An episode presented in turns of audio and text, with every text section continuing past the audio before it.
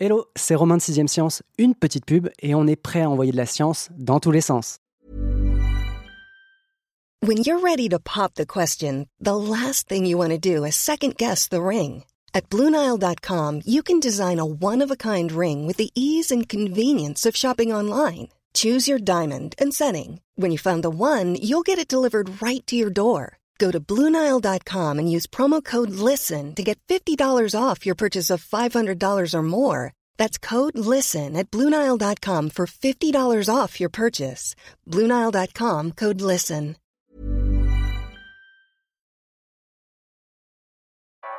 Vous écoutez 6ème Science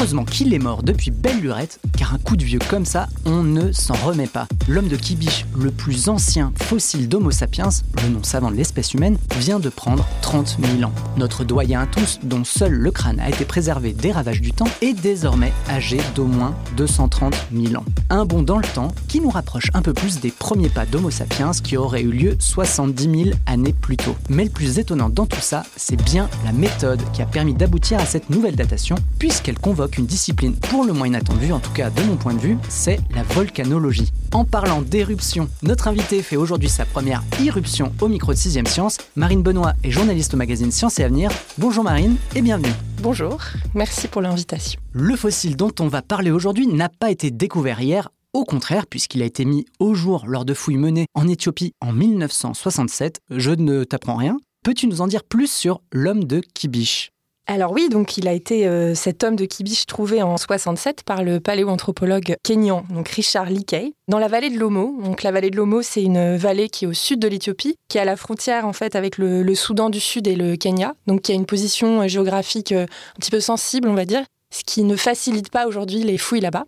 Donc on parle de cet endroit comme le berceau de l'humanité, tout simplement parce qu'on a trouvé ce fossile qui est le plus ancien fossile avéré d'Homo sapiens.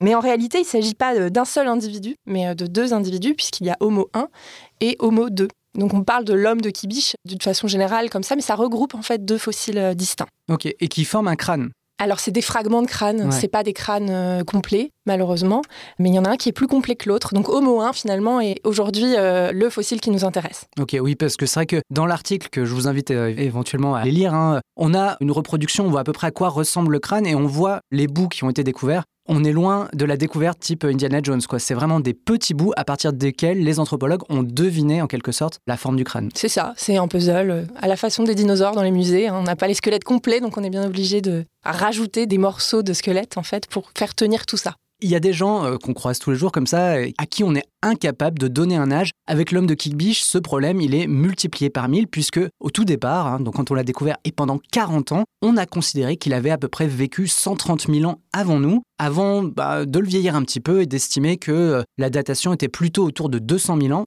Comment expliquer que autour d'un assemblage de deux individus, on ait autant d'hésitation En fait, c'est difficile de parler d'hésitation parce que c'est aussi le propre de la science d'hésiter, d'obtenir un résultat qui est par essence toujours contestable. C'est pas une mauvaise chose finalement de se dire qu'un résultat n'est jamais définitif. En l'occurrence, là, avec cette datation, on a toujours su que potentiellement elle était amenée à évoluer en fait. On parle de 230 000 ans, mais euh, voilà, c'est une fourchette. On a placé le curseur ici, mais on sait que ce curseur est amené à bouger. Donc pour répondre à la question qui serait peut-être plus en fait, c'est pourquoi on est arrivé par étapes à ce résultat? C'est peut-être plus ça l'interrogation. Déjà parce que 230 000 ans dans les années 60 et même un peu après, ça paraissait fou en fait. Rien que 200 000 ans, c'était fou.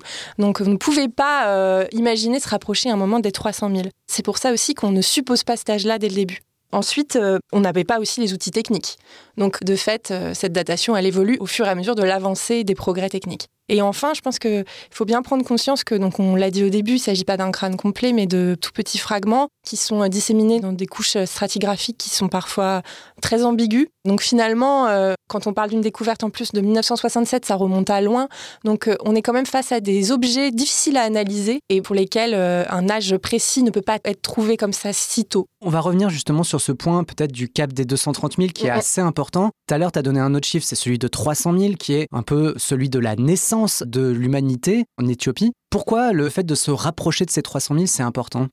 Déjà parce que bah, forcément, ça vieillit notre espèce. Donc Mm. ça, rien que ça, c'est formidable. C'est fantastique de savoir qu'on est plus vieux qu'on le pensait. Ensuite, parce que ces 300 000 ans, euh, c'est une datation que nous indiquent les analyses génomiques. Et se rapprocher des analyses faites à partir de l'ADN, c'est important en fait en paléoanthropologie. Relier les preuves paléoanthropologiques et les analyses ADN, c'est une façon d'ordonner un peu tout ce puzzle. Mhm. Et la question un peu en corollaire de celle-là, ce serait peut-être pourquoi on n'a pas découvert de fossiles plus âgés et qui se rapprochent peut-être davantage même des 300 000 Parce qu'on l'a tout simplement pas encore trouvé. Mhm. Ensuite, 300 000, c'est pas parce que les analyses euh, génomiques nous indiquent 300 000 que Homo sapiens a 300 000. Il n'a pas forcément cet âge-là. Ouais, le point d'interrogation est encore Voilà, là. le point d'interrogation est encore totalement là. Pourquoi est-ce qu'on ne les a pas trouvés? Peut-être qu'ils viendront. Peut-être aussi que c'est des datations euh, qui sont encore euh, amenées à évoluer pour certains fossiles qu'on a déjà récupérés, comme c'est le cas de l'homme de Kibiche. Peut-être que finalement, on va réviser euh, certaines choses. Malgré tout, c'est le plus ancien aujourd'hui. Donc, c'est vraiment le crâne qui était considéré comme le plus vieux. Donc, il n'y en a pas d'autre aujourd'hui en l'état qu'on connaît qui est susceptible de se rapprocher des 300 000. Imaginons qu'on découvre aujourd'hui un nouveau crâne ou un nouveau fossile. Quelle méthode on va employer pour dater ce fossile Et pourquoi, justement, cette méthode que tu vas nous détailler, elle n'a pas pu être utilisée pour l'homme de Kibiche Alors déjà, ce qu'il faut savoir, c'est que pour les fossiles qui ont maximum 60 000 ans, on a la, la datation au carbone 14. Parce qu'on peut se demander finalement pourquoi on l'a pas daté au carbone 14, donc je préfère le, préciser. Donc là, évidemment, en paléoanthropologie, on a des fossiles qui sont bien plus vieux que 60 000 ans. C'est le cas de l'homme de Kibiche. Et donc il y a une euh, façon de dater euh, les fossiles euh, type homme de Kibiche, qui sont l'étude des cendres volcaniques qui sont présentes dans le sédiment dans lequel reposait le fossile. C'est une des techniques de datation les plus fiables, mais elle pose aussi une contrainte assez importante, c'est que ces cendres-là, elles doivent être suffisamment épaisses, grossières, pour pouvoir être analysées. Et dans le cas de l'homme de Kibiche, sur le site, les cendres, euh, il y en a beaucoup, beaucoup, parce que c'est une région euh, volcanique. Mais le problème, c'est qu'elles sont farineuses, elles sont beaucoup trop fines pour faire l'objet de cette méthode de datation qui s'appelle la méthode de datation argon-argon. Et du coup, en quoi consiste cette méthode argon-argon? La méthode argon-argon, en fait, elle va permettre d'estimer le temps écoulé depuis la cristallisation de la lave qui a été crachée par le volcan, donc jusqu'à aujourd'hui.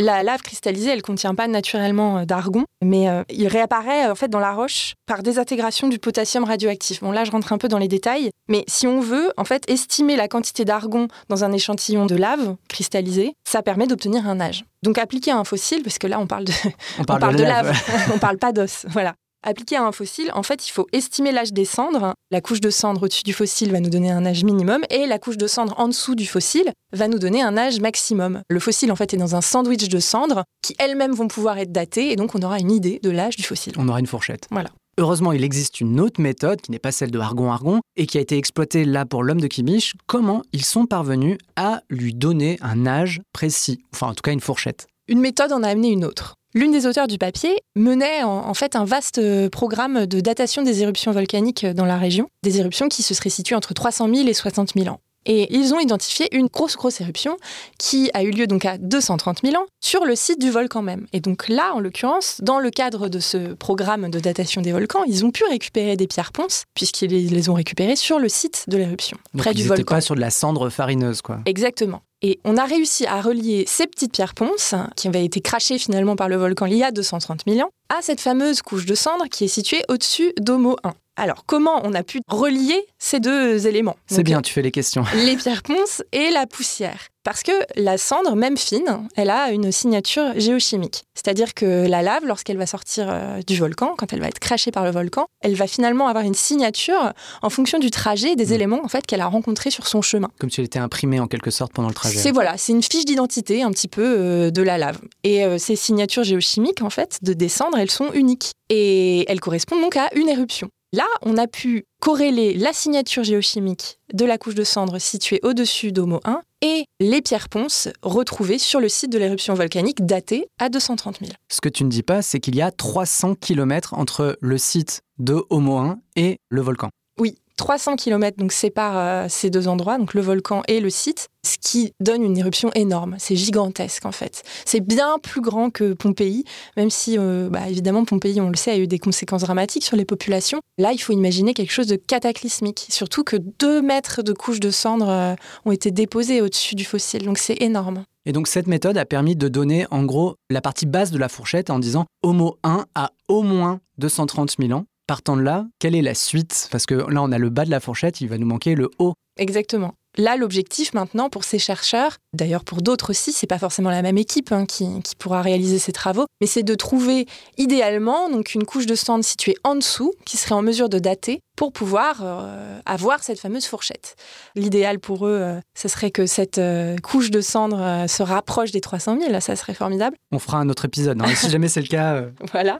Mais en l'occurrence, de quoi ils ont besoin aujourd'hui bah, C'est d'identifier justement une autre éruption qui correspondrait à cette couche de cendre inférieure. Actuellement, c'est des travaux qui sont menés pour, euh, élargir le périmètre et trouver la source potentielle de euh, ces cendres euh, de 230 000 ou 300 000 ans sous au moins. Alors, j'ignore si pour l'instant on est activement en train de rechercher quelle éruption correspond à cette couche de cendres-là précise, mais dans le cadre du programme de datation des éruptions de la région, on peut tout à fait imaginer qu'à un moment il tombe dessus en fait. Au-delà du coup de cette étude de datation, est-ce qu'on sait aujourd'hui s'il y a des paléanthropologues qui sont lancés en gros à la recherche d'un aîné, d'un Homo sapiens encore plus âgé que notre homme de Kibiche oui, ça, c'est des recherches qui sont menées euh, en permanence. Euh, tout paléoanthropologue sur ce genre de période rêve de trouver euh, l'ancêtre, quelqu'un de plus vieux encore comme Kibiche.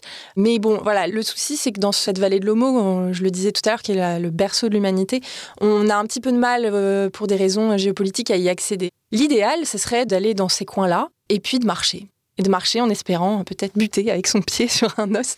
J'espère que ça se passerait pas comme ça, mais marcher et regarder ses pieds. C'est vraiment ça. Le message, c'est de se dire, OK, il faut y aller, il faut arpenter, et on a la possibilité, en quelque sorte, de trouver des fossiles euh, en penchant le nez, quoi. C'est comme ça qu'on trouve, oui. Alors, on va revenir non pas sur euh, l'homme de Kibiche, mais sur une version un peu alpha hein, d'Homo sapiens qui aurait arpenté le globe il y a 315 000 ans, donc euh, avant l'homme de Kibiche. Il a été découvert en 2017 au Maroc. On parle de l'homme d'Iroud. C'est pas un Homo sapiens à proprement parler, mais il emporte en quelque sorte les bases. Est-ce que tu peux nous présenter ce personnage? Bien sûr. Alors, mon club d'Iroud, euh, lors de sa découverte en juillet 2017, en tout cas de l'annonce de sa découverte en juillet 2017, c'est euh, quand même un coup de tonnerre hein, dans le monde de la paléoanthropologie. Pourquoi? Parce que bah, c'est euh, un crâne qui ressemble énormément au, nôtre, qui a 315 000 ans. là, voilà, c'est une datation affirmée à ce moment-là. Donc, ça fait remonter nos origines à encore bien plus loin que ce qu'on imaginait. Là, il se prend 100 000 ans dans la figure, hein, Sapiens. Sauf que, de l'aveu même de Jean-Jacques Hublin, qui dirige euh, l'équipe de recherche, on ne peut pas considérer l'homme d'Iroud comme un Homo sapiens euh, terminé, hmm. fini. Alors, d'ailleurs, je dis l'homme d'Iroud, mais là encore, on parle de cinq individus. Hein. Donc, cet homme d'Iroud, il a plein de choses, euh, plein de caractéristiques que nous avons aussi, nous, hommes modernes, mais il a aussi des choses cruciales qui lui manquent pour être défini comme un Homo sapiens à part entière. Autrement dit Son neurocrâne, en fait, il n'a pas cette forme globulaire très arrondie qu'ont nos crânes à nous. Et sa mandibule également, bah, il n'y a pas de menton. Donc euh, pour ces absences, il ne peut pas aujourd'hui être considéré comme l'un de nos ancêtres avérés. En revanche, ce qu'il nous dit, c'est vraiment aussi tout aussi important, c'est qu'il y a 315 000 ans, un Homo sapiens archaïque se promenait déjà sur Terre. Il s'intègre en quelque sorte dans l'histoire de l'espèce Homo sapiens. Tout à fait. Il fait reculer aussi les origines d'Homo sapiens à 315 000 ans, même s'il ne peut pas être considéré à part entière aujourd'hui comme un Homo sapiens. Amis Homo Podcastus, quel que soit votre âge, n'attendez pas 30 000 ans pour vous abonner à 6ème Science. Quelle que soit l'application d'écoute que vous utilisez, pensez aussi à nous laisser une note et pourquoi pas un commentaire. Enseveli à la manière de l'homme de Kibiche, mais sous une masse de podcasts, 6ème Science a besoin de vous pour remonter à la surface et être découvert par de nouveaux auditeurs. Merci et à dans deux semaines pour envoyer de la science dans tous les sens.